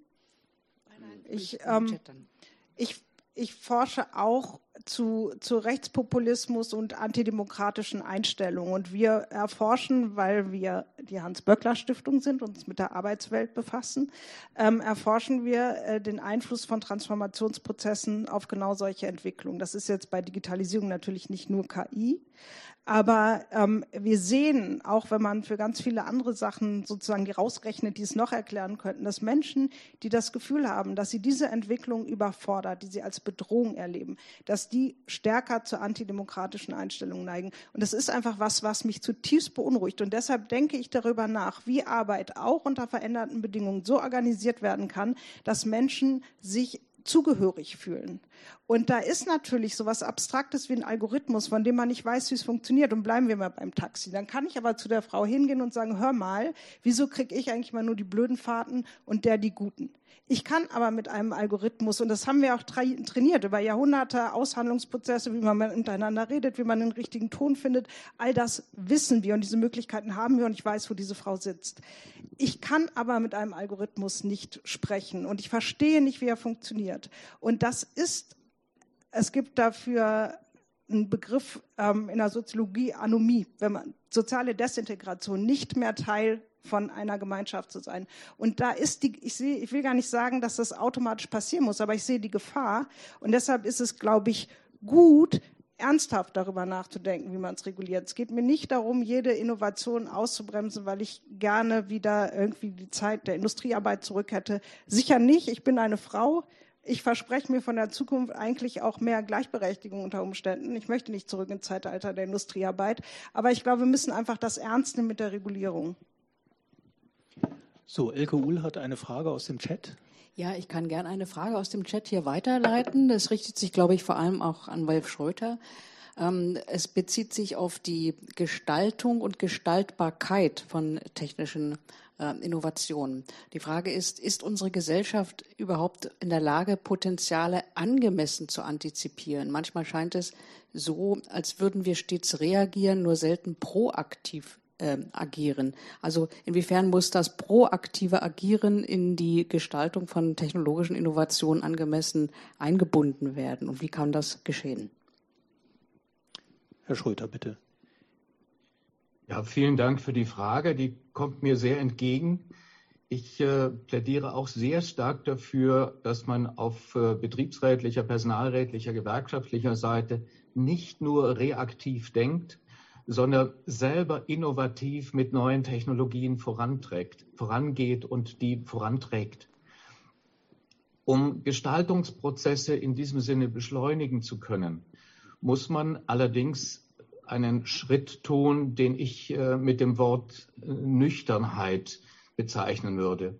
Ich bin im Augenblick überall unterwegs. Heute Abend habe ich es noch nicht gemacht, aus Respekt vor den Veranstalterinnen und vor den Veranstaltern.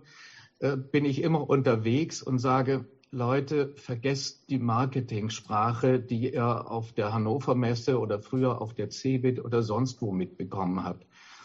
Wenn man von einer sozialwissenschaftlichen Analyse ausgeht, gibt es keine künstliche Intelligenz. Und die sogenannte KI lernt nicht, sie denkt nicht und sie hat kein Ich. Aber es ist brillante Form von Datenverarbeitung. Es ist eine brillante Form von Mathematik. Es sind mathematisierende Systeme. Die sind Assistenz für den Menschen. Wenn ich diese Art von Technikentwicklung so darstelle, dass ich sage, es ist ein Werkzeug und es ist brillant entwickelt und da gibt es kluge Leute, die können das und mit denen muss man reden, damit sie dieses Werkzeug auch für die Arbeit und den Arbeitsprozess anpassen, dann habe ich ein anderes Verhältnis dazu, als wenn ich davon spreche, das ist eine Technik, die denkt, die lernt, die hat ein eigenes Ich. Ein paar merkwürdige Positionen sagen, äh, sie könne sogar eine eigene Moral selbstständig aus sich entwickeln. Ich halte das für groben Unsinn. Als Assistenztechnik und Werkzeug ist es von Bedeutung. Und wenn ich dann eine andere Kultur der Gestaltung mache, und jetzt bin ich erneut wieder bei dem Wort der mitbestimmte Algorithmus, wir sagen in der betrieblichen Gestaltungsdiskussion, wir brauchen, um die algorithmischen Steuerungs- und Entscheidungssysteme vernünftig implementieren zu können, zur Überraschung der IT-Seite eine deutliche Aufwertung des Erfahrungswissens der Kolleginnen und Kollegen. Das, was man Gedächtnis der Hände nennt oder das, was die Menschen intuitiv haben, dieses Erfahrungswissen, sie kennen die Arbeitsprozesse, die Arbeitsschritte, die Arbeitsabläufe, die können das im Schlaf machen. Manche sind so gut im Gedächtnis der Hände, dass sie nicht mal in der Lage sind, das in Worte zu passen, aber Millimeter genau bei der Drehung der Schraube wissen, ab wann sie aufhören müssen, wann es zu stark ist. Dieses Erfahrungswissen müssten wir auf der gleichen Augenhöhe wie das IT-technische Sach- und Fachwissen handhaben und daraus Gestaltungsdiskurse machen. Wir haben zu diesem Zweck, und deswegen finde ich die Frage gut, ein Modell eingeführt, an dem wir seit zwei Jahren arbeiten. Wir nennen das einen moderierten Spezifikationsdialog. Das heißt, wir wollen in den Betrieben einen Dreiecksgespräch organisieren zwischen der Führungskräfte, für dem, dem Team der Führungskräfte, der Beschäftigtenvertretung und der IT-Seite. Und das Ganze extern moderiert aus einem einfachen Grund, weil die Sprachlosigkeit zwischen dem Erfahrungswissen und dem IT-technischen Sachwissen muss man übersetzen. Das ist eine Grundlage für einen erfolgreichen Gestaltungsprozess. Wenn ich das Erfahrungswissen und das Prozesswissen der Kolleginnen und Kollegen sprechfähig machen kann, dann kann die IT-Seite verstehen, was der Bedarf ist. Sie kennen alle dieses wunderbare Beispiel, kommt ein Vertriebler und will einem Drei-Personen-Handwerksbetrieb ein SAP-System verkaufen. Das ist natürlich Unsinn. Was wir brauchen, ist eine bedarfsorientierte Ausgestaltung dieser Technologie. Und algorithmische Steuerungs- und Entscheidungssysteme können gerade in Kleinbetrieben, und das heißt Betriebe von fünf bis 15 Personen, effektiv helfen. Aber eine ETlerin, ein ETler, der in seinem Entwicklungslabor sitzt und keine Ahnung hat, wie die Arbeitsabläufe in einem Bauhandwerksbetrieb sind, wird immer am Bedarf vorbei argumentieren. Das heißt, er muss erst mal hören, was ist der Bedarf und das dann mit den Innovationen verbinden. Diese moderierten Spezifikationsdialoge, die implementieren wir im Augenblick als Baustein zur Beschleunigung und zur Ermöglichung dieser Gestaltungsdiskurse. Ich hatte die Frage jetzt allerdings auch so verstanden, dass da was dahinter steckt. Ähm, man muss ja, wenn man so etwas gestaltet, auch weiter in die Zukunft denken, auch an, an Phänomene denken, die, die man jetzt nicht so absehen kann. Ähm, das, was Sie geschildert haben, kommt mir so vor, als seien das die Sachen so, da will man jetzt etwas in der Firma implementieren, spricht mit den Leuten, wie man das gut machen kann. Geht das auch, wenn man wirklich ein paar Jahre in die Zukunft schauen muss? Ich glaube, es geht gerade deswegen, weil wir damit in, ein, in eine Zukunft schauen, denn äh, da gehört jetzt noch ein Detailwissen dazu. Wir sind in unseren Diskussionen in einem Punkt noch in eine Veränderungsperspektive gegangen. Viele Diskussionen, die sich mit äh, der sogenannten KI befassen und mit den Einführungsprozessen, gehen immer davon aus, dass es sich um Technikeinführungen handelt, die innerhalb des Betriebes eingeführt werden. Also wir haben in den meisten Diskussionen einen betriebszentrierten Blick. Wir wissen aber, dass die sich selbst verändernden Softwaresysteme, also algorithmische Steuerungs- und Entscheidungssysteme, letztlich die zwischenbetrieblichen Prozesse steuern werden. Das heißt Zuliefererprozesse, Kundenprozesse, horizontale Wertschöpfungsketten. Wenn diese Steuerung klappt und in großen Betrieben, in globalen äh, Konzernen, die das äh, rund um den Globus im Augenblick experimentell mit internen Plattformen ausprobieren, äh, ist zu erkennen, dass wir dann eigentlich darüber nachdenken müssen, wie die Kommunikation zwischen Betrieben ablaufen. Das heißt, wir dürfen nicht nur, und das ist dann auch eine Art sympathisches Drängeln von meiner Seite gegenüber Betriebsräten, die dürfen nicht nur mit dem Denken aufhören, wo das Betriebstor ist, sondern sie müssen eigentlich erkennen, in welcher Wertschöpfungskette sind wir drin, was ist die Zukunft dieser Wertschöpfungskette und was bedeuten Innovationen für die Wertschöpfungsketten und woraus entsteht dann ein neuer Typ von Standortdiskussion. Das ist eine Perspektivdiskussion, die ist nicht leicht. Und für Kolleginnen und Kollegen, die nie die Chance hatten, ein Universitätsstudium durchzuführen, ist das eine enorme Anforderung. Aber man kann es schaffen. Und an der Ecke sind wir dran. Das ist unsere Perspektivdiskussion. Was bedeutet die Einführung algorithmischer Steuerungs- und Entscheidungssysteme für die horizontalen Wertschöpfungsketten der kommenden zehn Jahre? Das ist die Perspektivdebatte, die wir führen. Herr Port, KI gestaltet Prozesse zwischen Unternehmen. Leuchtet Ihnen das ein? Fallen Ihnen da Beispiele ein? Ja, äh, Herr Schwert hat es ja genannt, also das, ähm, das Thema Logistikketten mhm. wird im Moment ja gerade extrem heiß nicht nur diskutiert, sondern muss gesteuert werden. Das, das sind solche Prozesse, ganz klar, wo, die, wo KI in Zukunft auch wirklich unterstützen kann, wo man auch viel effizienter werden kann in der Frage eben der weltweiten Steuerung der Logistikketten und Logistikströme. Also ja, äh, zwischen den Unternehmen passiert mindestens genauso viel wie in den Unternehmen. Ne? Und was er sagte, dieses Wissen der Hände auf die Mitarbeiterinnen und Mitarbeiter zugehen, um sie in diese Prozesse einzubinden. Ist das auch so etwas, wo Sie sagen würden, das macht uns zu vorsichtig und zu langsam oder sehen Sie darin eine Chance? Na, die, die Frage fand ich ja wirklich äh, so fast ein bisschen in meine Richtung, nämlich äh, denken wir überhaupt weit genug? Können wir uns überhaupt vorstellen, äh, was am Ende dieser, oder gar nicht Ende, wo ist das Ende, wird kein Ende geben, sondern wo, wo, in den, wo die nächste Stufe sein wird? Und ich glaube, dass viele sich äh, nicht hätten vor zehn Jahren nicht vorstellen hätten können, wo wir heute sind.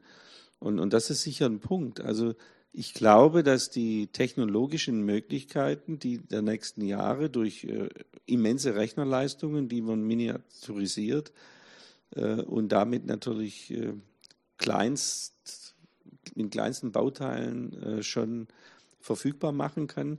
Ich glaube, dass wir was die Fähigkeiten, also auch die mechanischen Fähigkeiten von Menschen angeht, sehr, sehr nahe kommen werden, sie vielleicht sogar übertreffen werden und dann natürlich wieder ganz andere Anwendungen sich daraus entwickeln und dann natürlich wieder andere Bedarfe, wie wir damit umgehen. Also das, das ist schon ein Thema, dass, dass es nicht viele Menschen gibt, die eben diesen nächsten Schritt tatsächlich denken können. Aber da, also es ist jetzt wirklich eine ernst gemeinte Frage, weil also Herr Schritt hat ja schon darauf hingewiesen, dass auch für Betriebsräte das eine enorme Herausforderung ist und das erlebe ich so auch. Aber das ist doch auch gerade in den kleineren Unternehmen doch auch fürs Management eine totale Herausforderung. Also da, da muss man doch auch auf der Ebene, also da, wo sozusagen die Verantwortung ist für die Gestaltung, nochmal ganz anders über, über Qualifizierung oder ja, also wie also wie kommt man da hin, da die Innovationsfähigkeit zu verankern?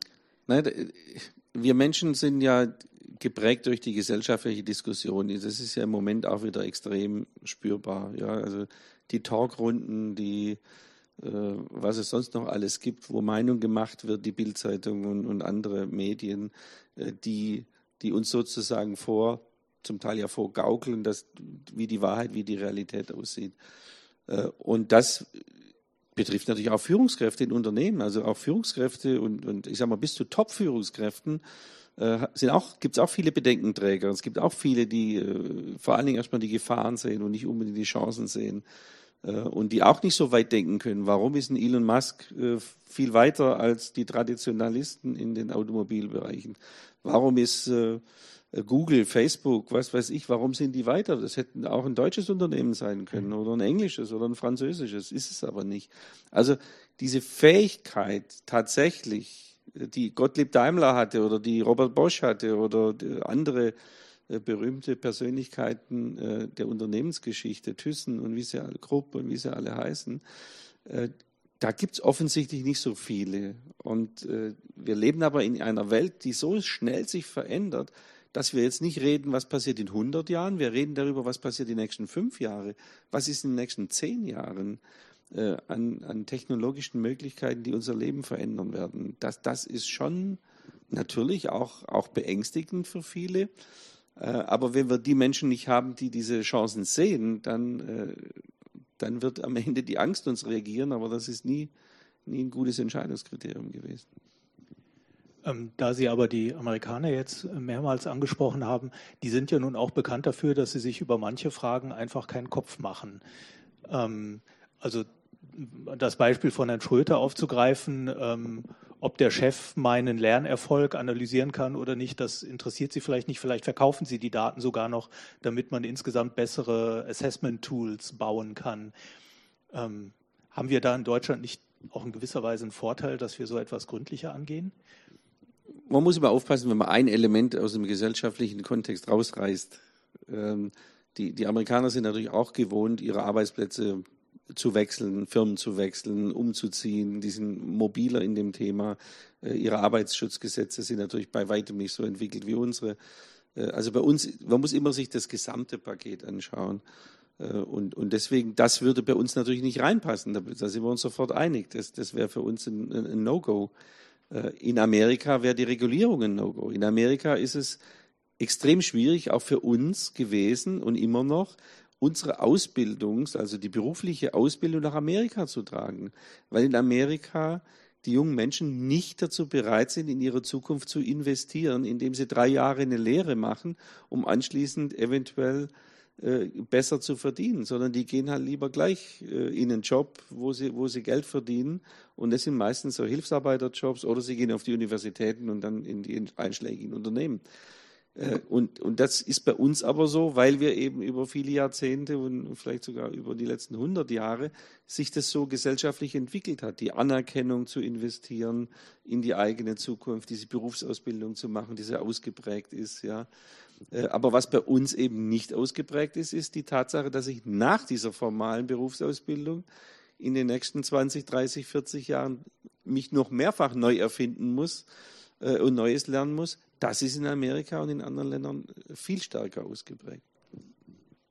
Ja, also ich meine, in der Tat, also ist eine komplett andere politische Ökonomie mit einem anderen Qualifikationsmodell, mit einem anderen Regulationsmodell. Aber wenn man sich jetzt anguckt, auch wie wir beispielsweise durch die letzte Finanzkrise gekommen sind, durch die Corona-Krise, kann man jetzt nicht sagen, dass wir schlecht aufgestellt werden, ja, als, also mit diesem Modell. Insofern glaube ich, dass es schon. Nein, die Finanzkrise, Entschuldigung, dass ich ins Wort falle, aber die Finanzkrise haben die Amerikaner, die, die amerikanischen Banken haben die Finanzkrise überlebt. Die deutschen Banken sind vernichtet worden. Die Deutsche Bank, die Dresdner Bank, die Commerzbank. Das sind, ich habe jetzt auf den Arbeitsmarkt geguckt ja. und, und auf, auf äh, Entwicklung von Ungleichheit. Und ähm, insofern ist dann auch die Frage, eine normative Frage, was ist gut? Ja, was will man? Ähm, äh, nur, ähm, ich glaube, es wird jetzt unabhängig davon, also wie man das normativ bewertet, auch nicht funktionieren, zu sagen, wir nehmen jetzt sozusagen die, die Rahmenbedingungen einer anderen politischen Ökonomie, die historisch gewachsen ist, und, und implementieren die hier. Sondern wir müssen gucken, welche Stärken hat dieses System und wie können wir die nutzen. Und eine Stärke dieses Systems ist sicherlich die Qualifizierung. Das Berufsausbildungssystem ähm, ist ja international anerkannt und lässt sich eben genau nicht einfach verschieben, weil es ziemlich voraussetzungsreich ist. Zum Beispiel braucht es Sozialpartnerschaft, ähm, die es in den USA nicht gibt. Und äh, um nochmal die Qualifizierung zu nehmen, die ja schon ein Kern ist, damit wir gut und auf einem hohen Niveau auch produzieren können, auch unter den Bedingungen einer veränderten Arbeitswelt.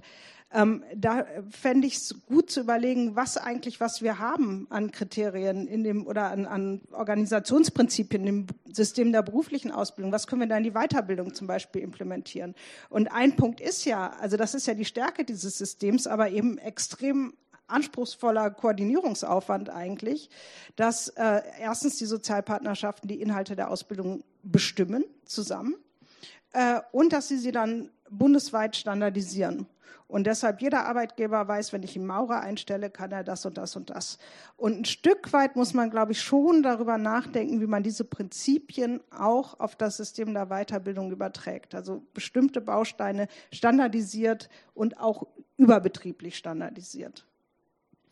Und zu dem äh, Gedanken, den Herr Port eben noch hatte, äh, dass man im amerikanischen Berufswesen es eher gewohnt ist, sich neu zu erfinden.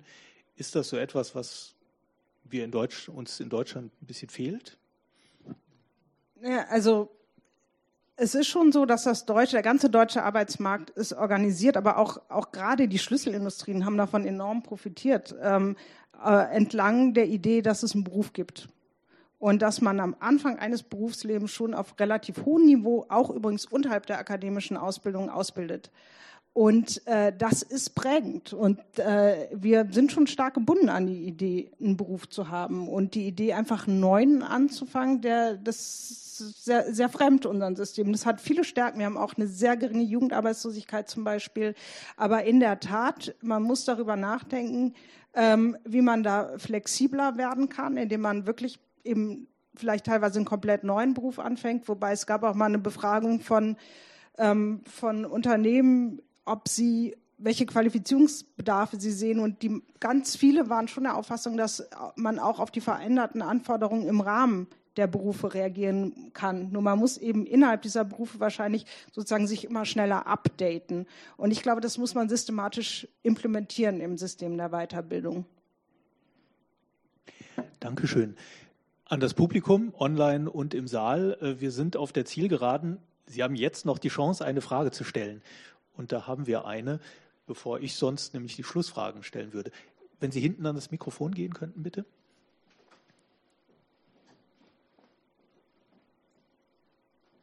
Ich habe den Eindruck, dass wir zuletzt eigentlich hauptsächlich über unsere jetzigen Probleme gesprochen haben. Was äh, Fortbildung insbesondere angeht, ist das natürlich ganz wichtig. Aber äh, letztlich würde mich die Frage interessieren oder die Antwort auf, eine Frage, auf die Frage interessieren, wie könnte man denn die KI einsetzen dafür, äh, diese Sache zu, besser zu gestalten? Und zwar nicht einfach nur ganz grundsätzlich, so nach dem Motto, es geht schneller und man kann mehr Daten erfassen, sondern wie man damit tatsächlich umgeht. Denn das ist doch im Grunde genommen das Ziel, die KI eben auch zu verwenden, um auf einem bestimmten Weg, der also durch die KI auch wie soll ich nicht vorgegeben wird, aber vielleicht skizziert wird, wie man das am besten macht, äh, wie man da weiterkommt. Und wenn Sie da vielleicht ein paar Ideen äh, vielleicht geben könnten, nicht einfach zu sagen, man muss mit der KI diese Sache besser gestalten, die Fortbildung, sondern gibt es da Beispiele, so zwei, drei konkrete Beispiele, wo man das wirklich erkennen kann, wie die KI dabei was Gutes leistet? Herr Port und dann Herr Schröter. Also das war jetzt speziell zum Thema Bildung. Ja, weil insgesamt ist ja so, die KI soll uns ja Zugriff zu, zu Daten und zu Erfahrungen geben, die ein einzelner Mensch in seiner Aufgabe nicht erfassen kann.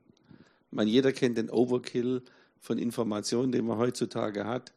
Und, aber man muss eine Entscheidung treffen, man muss eine Arbeit erledigen und man hat nur einen begrenzten Zugang äh, zu diesen Informationen. Und die KI kann eben, ich habe es vorher an dem Thema zum Beispiel bei Hautärzte, in der medizinischen Diagnostik, habe ich auf einmal Zugang zu weltweiten Daten, Erfahrungen, äh, die ich für meinen ganz speziellen Fall am Ende nutzen kann und die dem Arzt, der mich betreut, eine größere Sicherheit äh, gibt, eine Entscheidung zu treffen. Ich finde, das ist, das ist eine super tolle Entwicklung, wo es auch gemeinsam geht.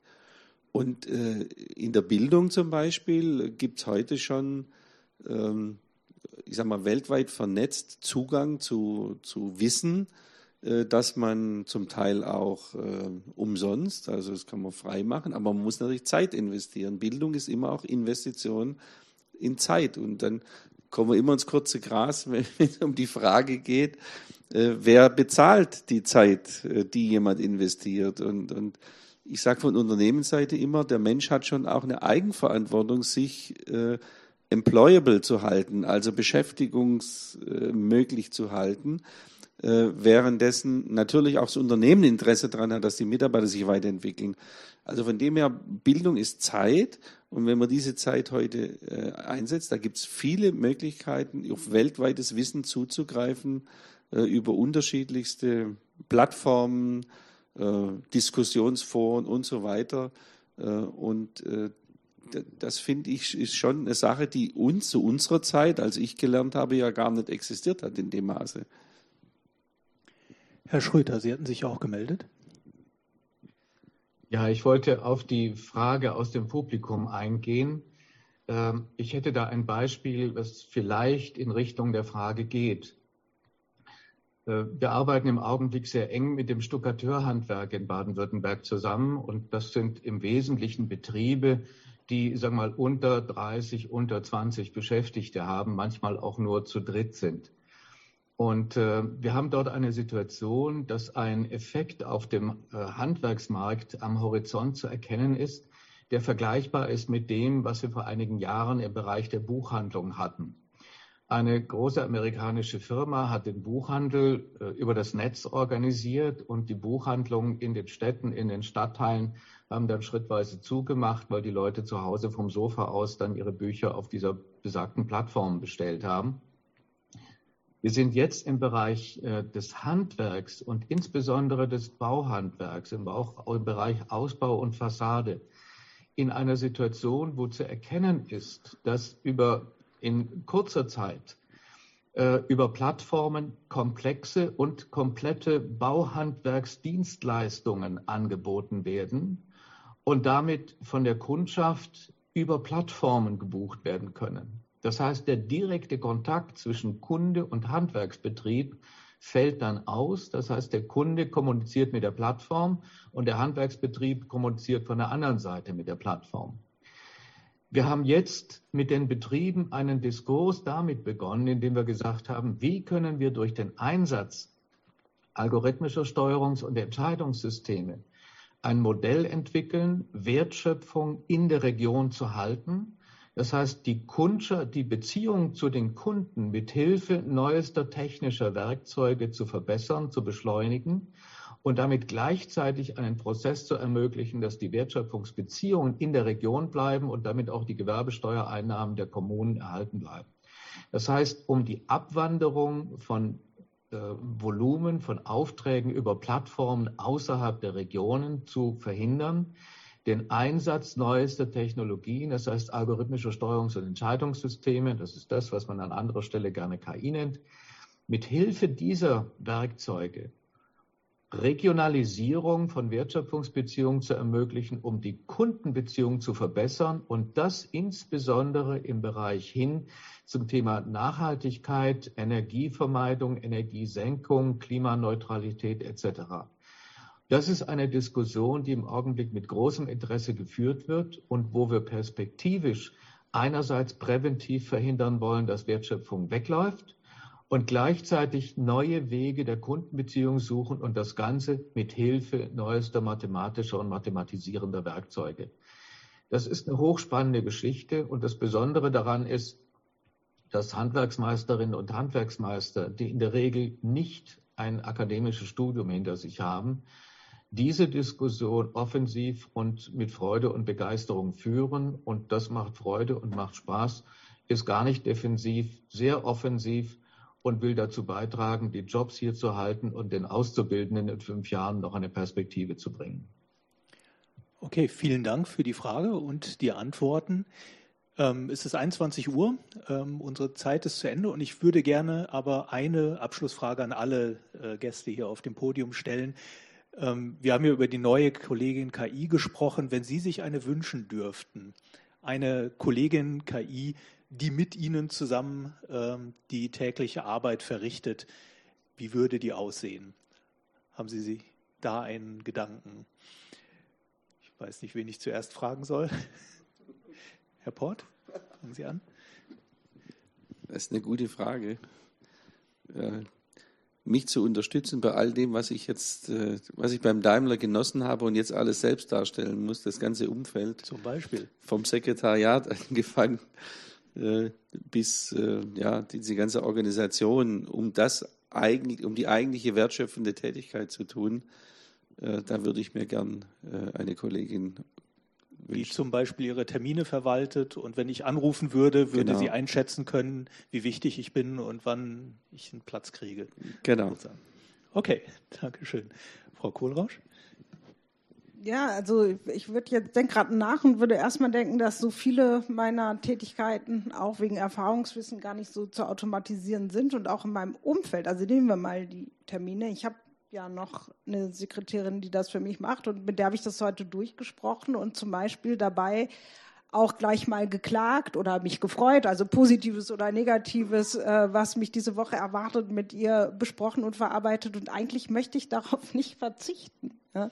Und äh, ich kann mir auch nicht vorstellen, dass das irgendwann ähm, künstliche Intelligenz machen kann. Insofern ein paar Tätigkeiten gibt es, die würde ich gerne auslagern. Das sage ich jetzt aber lieber nicht, welche das sind. Okay, danke schön. Und Herr Schröter? Ich nehme einen Diskurs auf, den wir vor vielen, vor vielen Jahren zum Thema Robotikentwicklung schon hatten. Da ging es um die Frage, ob Robotik, äh, ob Roboter menschenähnlich aussehen sollen oder nicht. Und wir sind am Ende des Projektes zu dem Ergebnis gekommen, dass je menschenähnlicher die Roboter aussehen, umso schwieriger ist, die, ist der Umgang mit ihnen, weil man immer darauf etwas projiziert, was man von einem Menschen erwartet. Das heißt, je weniger Sie den Menschen ähnlich sehen, umso besser kann man damit umgehen. Und heute beim Thema algorithmische Steuerungs- und Entscheidungssysteme würde ich erstens sagen, sie sind nicht sichtbar, sie sind nur ein Werkzeug und sie sind kein Sie und sie sind kein Er. Es ist eine Sache, ein Werkzeug, was hoffentlich vernünftig funktioniert, nach bestimmten Regeln funktioniert und damit auch das liefert, was man davon erwartet. Dankeschön. Und wir haben die Kollegin KI sogar noch gegendert. So ist es. Okay, ich herzlichen Dank Ihnen an, für die Aufmerksamkeit und die Fragen und an die drei Gäste auf unserem Podium für die muntere und auch kontroverse Diskussion. Ich hoffe, Sie haben ein paar Argumente auch von der Gegenseite mitgenommen und wünsche uns allen noch einen schönen Abend. Danke. Vielen Dank.